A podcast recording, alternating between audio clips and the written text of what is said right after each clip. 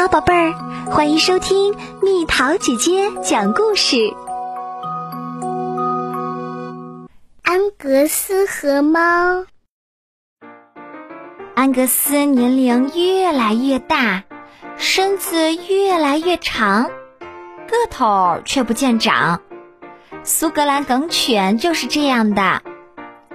长大的安格斯懂得了很多事儿。比如，最好待在自家院子里；还有，青蛙跳得很高，但是不要跟着青蛙跳；还有，不要追气球，因为气球会砰。安格斯还知道不能躺在沙发上，不能吃别人的食物，和许多类似的事情，但是。对于门外的某个动物，安格斯一直很好奇，却从没了解过，那就是猫咪。它脖子上的皮带太短了。直到有一天，安格斯看见家里沙发上趴着一只陌生的猫咪。安格斯试着靠近，猫咪坐起来。安格斯走得更近了一些，猫咪跳到沙发扶手上，于是安格斯又走近了一些。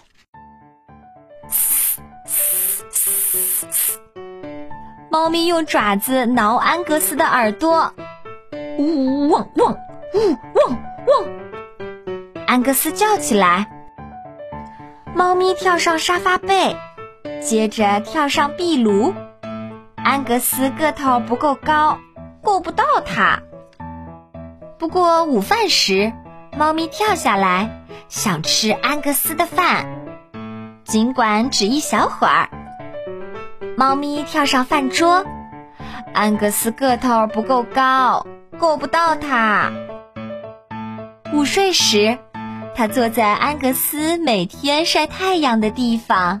洗脸，虽然只一小会儿，然后他跳上窗台。安格斯个头不够高，够不到他。一连三天，安格斯都忙着追那只猫咪，然而他总能跑到安格斯够不着的地方。到了第四天，安格斯追着猫咪上了楼。跑进卧室，猫咪不见了。安格斯钻到床下，猫咪不在那儿。安格斯扒着窗户往外看，自家的院子，还有邻居的院子，哪里都没有猫咪的影子。安格斯下楼，他看看沙发，猫咪不在；他瞧瞧壁炉，猫咪不在。安格斯瞄瞄桌子和窗台，哪儿都没有猫咪。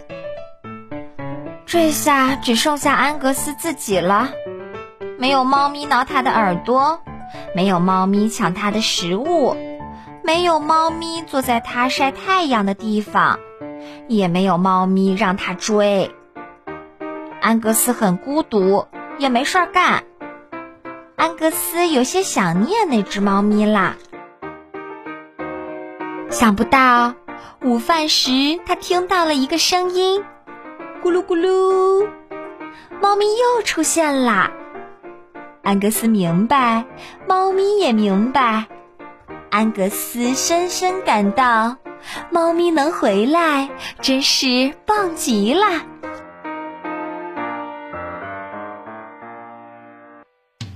好了，小朋友们，故事讲完啦。你们家养宠物吗？